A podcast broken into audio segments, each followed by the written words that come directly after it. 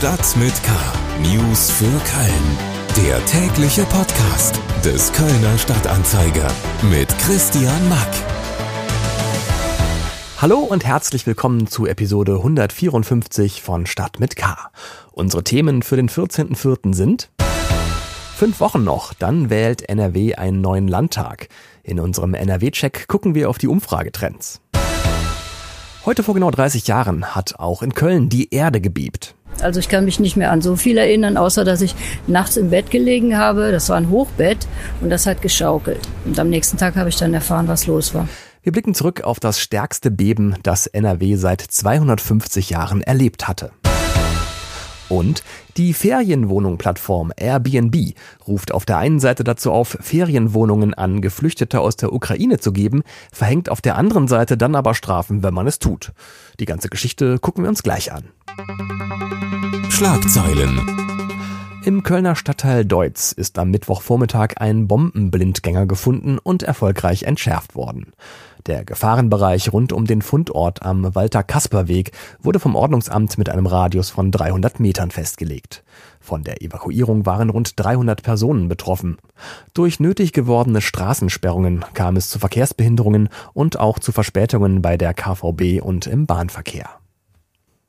Nach einer Schießerei in Kalk im Dezember letzten Jahres muss ein ehemaliger Gastronom für vier Jahre ins Gefängnis. Zu diesem Urteil kam es jetzt in einem Prozess vor dem Kölner Landgericht. Der 37-jährige Angeklagte aus dem Rockermilieu hatte zuvor einen Kontrahenten auf offener Straße mit einem Messer verletzt und auf dessen Bruder geschossen und diesen ebenfalls verletzt. Der Angeklagte wurde außerdem dazu verurteilt, dem Schussopfer 10.000 Euro Schmerzensgeld zu zahlen. Die Bürgerämter in Köln gehören zu den unbeliebtesten in Deutschland. Das ist das Ergebnis einer aktuellen Analyse des Verbraucherschutzvereins Berlin-Brandenburg. Bewertet wurden hierbei die Bürgerämter der 40 einwohnerreichsten Städte des Landes. Köln landete auf dem 37. von 40 Plätzen. In das Ranking eingeflossen sind Google-Bewertungen von Behörden, in denen Bürgerinnen und Bürger zum Beispiel Ausweise beantragen oder Meldeangelegenheiten erledigen können.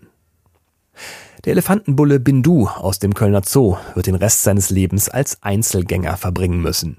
Vergangenen Monat hatte Bindu bei einer Auseinandersetzung eine Elefantenkuh so schwer verletzt, dass der Zoo diese einschläfern musste.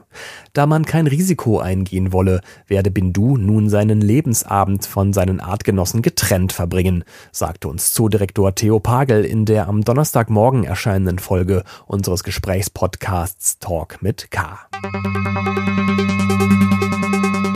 Mehr Nachrichten gibt's auf ksda.de und in der KSTA Nachrichten-App. Jetzt gibt's hier noch mehr spannende Themen aus Köln in etwas ausführlicherer Form. Politik. Fünf Wochen noch, dann wählt NRW einen neuen Landtag. Meine Wahlbenachrichtigung hatte ich schon im Briefkasten. Ähm, daran erkennt man ja, dass es langsam ernst wird. Höchste Zeit also nochmal auf die Stimmung in NRW zu gucken und äh, das tun wir jetzt mit dem dritten Teil unseres großen NRW-Checks. Zusammen mit 38 anderen Tageszeitungen in NRW hat der Kölner Stadtanzeiger beim Meinungsforschungsinstitut Forsa eine große Umfrage für NRW in Auftrag gegeben und äh, die vielleicht wichtigste Erkenntnis daraus kurz vor der Wahl ist, CDU und SPD liegen in der Gunst der Wählerinnen und Wähler aktuell gleich auf und kämen beide auf jeweils 30 Prozent der Stimmen. Die CDU hat gegenüber der letzten Umfrage zwei Prozent an Zustimmung verloren, während die SPD drei Prozentpunkte hinzugewonnen hat. Wäre also jetzt schon Wahl, wäre in NRW schwarz-gelb abgewählt, auch wenn die FDP sozusagen stabil bei acht Prozent Zustimmung steht. Die Grünen stünden laut NRW-Check jetzt bei 18 Prozent und die AfD bei 6 Prozent. Die Linke wäre mit knapp zwei Prozent Zustimmung draußen. Interessant ist übrigens, dass die Mallorca-Affäre um die zurückgetretene ehemalige NRW-Umweltministerin Heinen Esser laut NRW-Check kaum Einfluss auf die Wahlentscheidung der Befragten zu haben scheint. Jedenfalls glauben nur 20 Prozent der Befragten, dass die Affäre der CDU bei der Wahl schaden wird. 23 Prozent glauben, dass die Affäre der CDU gar nicht schaden wird und 57 Prozent sagen, ja, vielleicht so ein bisschen. Generell würde ich sagen, mich beeinflussen so Politikaffären schon, weil sie die Vertrauenswürdigkeit und die Professionalität von Politikerinnen und Politikern widerspiegeln. Und die Frage ist ja auch immer, wen wählst du in ein Amt und wer gibt dir diese Vertrauenswürdigkeit oder diese Vertrauensbasis, ein Amt zu leiten. Der Fall mit der Frau Heinen-Esser, das beeinflusst meine Wahl überhaupt nicht. Ich habe Briefwahl beantragt und äh, Die Minister, das sind auch Menschen, man muss denen auch Zugeständnisse machen mit Familie und so weiter. Grundsätzlich gehe ich immer wählen und gerne wählen und ich persönlich, äh, je nachdem, was da für Skandale, sage ich mal, vorfallen, achte ich schon drauf, solange das halt noch transparent ist und nachvollziehbar. Ähm, finde ich, macht das jetzt nicht, hat das nicht so einen Einfluss auf mich und meine Einstellung. Also ich habe halt dieselbe Partei, die ich seit Jahren wähle. Wenn das jetzt aber was ist, was zwielichtig ist, wo vielleicht im Hintergrund ja nicht ganz klar ist, was da gelaufen ist und man den Wählern gegenüber nicht offen ist, dann beeinflusst das mich schon, muss ich sagen. Mich beeinflusst ähm, das alles irgendwie nicht so doll, weil ich finde, es ist sehr so personenbezogen und ich finde, bei der Wahl sollte es eher so um die großen Themen gehen. Also auf jeden Fall konzentriere ich mich darauf mehr. Ähm, außerdem finde ich jetzt auch, dass jetzt zum Beispiel bei äh, Heiner Esser, sie hat so ihre Konsequenzen draus gezogen und ich habe schon von anderen Politikern weitaus schlimmere Sachen mitbekommen. Spannend übrigens auch, dass SPD-Spitzenkandidat Thomas Kutschaty im NRW-Check Boden gut machen konnte gegenüber Amtsinhaber und CDU-Spitzenkandidat Hendrik Wüst. Zwar würden immer noch mehr der Befragten Wüst direkt wählen, wenn sie das denn könnten, aber Kutschaty liegt nach der Mallorca-Affäre nur noch sieben Prozentpunkte hinter Wüst. Davor waren es immerhin 14 Prozentpunkte. Selbst ein Bild von allen Spitzenkandidaten bzw. Kandidatinnen können Sie sich übrigens auch in unseren Live-Talks zur Landtagswahl machen. Kommenden Dienstag ab 18.30 Uhr haben wir übrigens noch SPD-Mann Kutschaty auf der Bühne. Zuvor hatten wir auch schon Mona Neubauer, Joachim Stamp und Hendrik Wüst auf den Zahn gefühlt. All diese Live-Talks plus die Ergebnisse des NRW-Checks finden Sie auf ksda.de. Stadtgeschichte Heute vor genau 30 Jahren hat in NRW die Erde gebebt. In der Nacht zum 13. April 1992 haben viele auch hier in Köln das heftigste Erdbeben in unserer Region seit 1756 live miterlebt. Und für manche war das auch echt eine gruselige Erfahrung, an die sie sich auch heute noch lebhaft erinnern können. Und dann haben wir dieses Grollen gehört und unser kleiner Junge, der schlief noch im Haus. Und ich hatte richtige Panik und bin reingelaufen in die erste Etage und hatte das Gefühl, ich wäre in einem Zugabteil, weil das ganze Haus sich bewegt hat. Ich war da äh, bei meinem damaligen Freund und späteren Ehemann in der Wohngemeinschaft. Wir haben äh, irgendwie im Bett gelegen. Es war ja morgens um, weiß ich nicht, vier, fünf, irgendwie sowas. Und plötzlich fing das Bett an zu wackeln.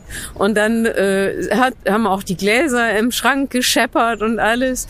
Aber es war schon heftig. Und in dem Haus, es war hier so ein altes Jugendstilhaus, da ist tatsächlich im Treppenhaus oben in so einer Ecke ein richtig tiefer Riss entstanden. Ich bin nachts wach geworden und äh, die Lampe hat im Schlafzimmer gewackelt, ja.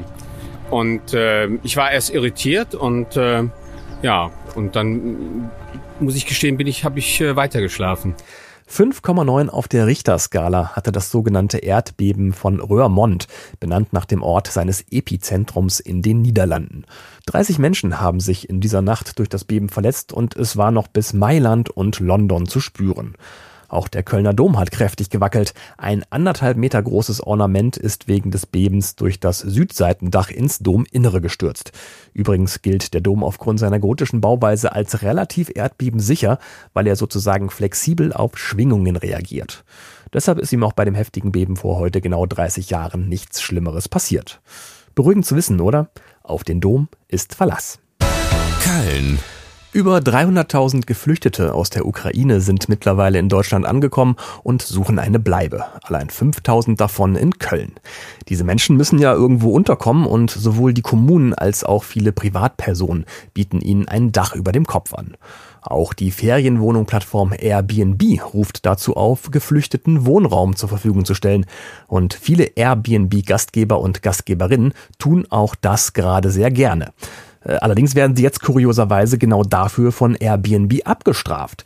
Zugeschaltet ist mir jetzt Oliver Görz aus unserer Lokalredaktion. Hallo Oliver. Hallo Christian.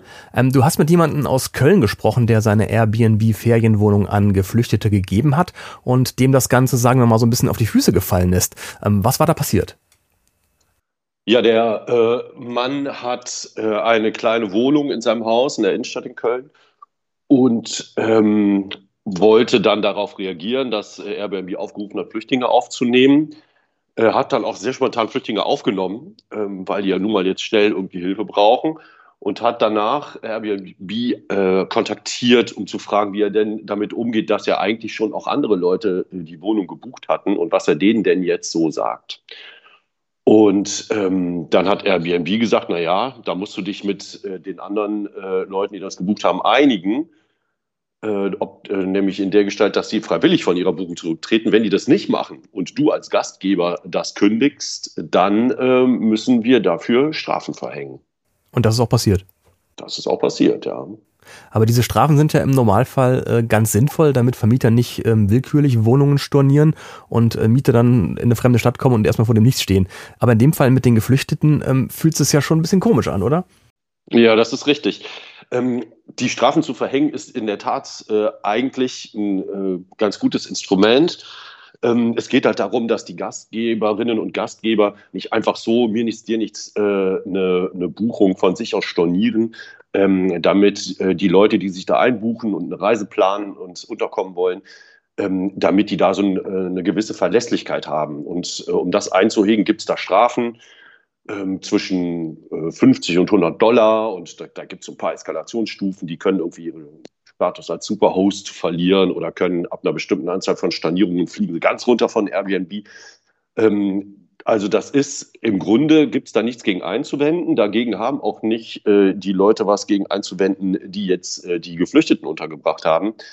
Die sagen aber, wenn wir doch jetzt schon hingehen und eurem Aufruf folgen und äh, den äh, Geflüchteten jetzt äh, sehr äh, spontan und unbürokratisch helfen, dann, lieber, äh, liebes Airbnb, kommt uns doch ein bisschen entgegen und ähm, wendet hier nicht diesen ganz üblichen Sanktionskatalog an, weil das ja nun mal eine Sonderaktion ist, zu der ihr ja auch explizit aufruft. Das verstehen die Leute nicht. Hm. Ähm, was sagt denn Airbnb selber dazu? Airbnb sagt dazu überhaupt nichts. Ähm, was wohl, äh, was man so ein bisschen nachvollziehen kann, ist, ist, dass wenn äh, die Gastgeberinnen und Gastgeber das so ein bisschen öffentlich machen, dass in irgendwelchen sozialen Netzwerken das Airbnb dann äh, mitunter darauf reagiert und dann so in Einzelfällen äh, dann auch diese Strafen aussetzt, was natürlich ein bisschen komisch ist, weil man fragt sich ja, warum macht ihr das in Einzelfällen? Ne? Und warum macht ihr das nicht so grundsätzlich so? Mhm. Warum habt ihr denn nicht so eine einheitliche Regelung? Ne? Aber ähm, ich habe Airbnb angefragt und äh, habe denen Fragen gestellt. Und ähm, die haben äh, sich aber dazu nicht äußern wollen. Also keine klare Linie da von Airbnb offiziell. Die Ferienwohnungsplattform Airbnb ruft auf der einen Seite dazu auf, Geflüchtete mit Wohnraum zu unterstützen, verhängt dann aber Strafen, wenn Vermieter oder Vermieterinnen Buchungen zugunsten von Geflüchteten stornieren. Die ganze Geschichte hat Oliver Görz aus unserer Lokalredaktion für Sie auf ksda.de und natürlich im Kölner Stadtanzeiger am Donnerstag aufgeschrieben. Und das war's auch schon wieder für heute mit Stadt mit K. Alle Themen der Sendung zum nochmal nachlesen habe ich Ihnen als Links in die Shownotes dieser Episode gepackt. Wenn Sie keine Folge von diesem oder unseren anderen Podcasts verpassen wollen, dann abonnieren Sie uns doch einfach überall da, wo es Podcasts gibt. Mein Name ist Christian Mack. Bleiben Sie gesund, bis wir uns wiederhören. Stadt mit K. News für Köln. Der tägliche Podcast.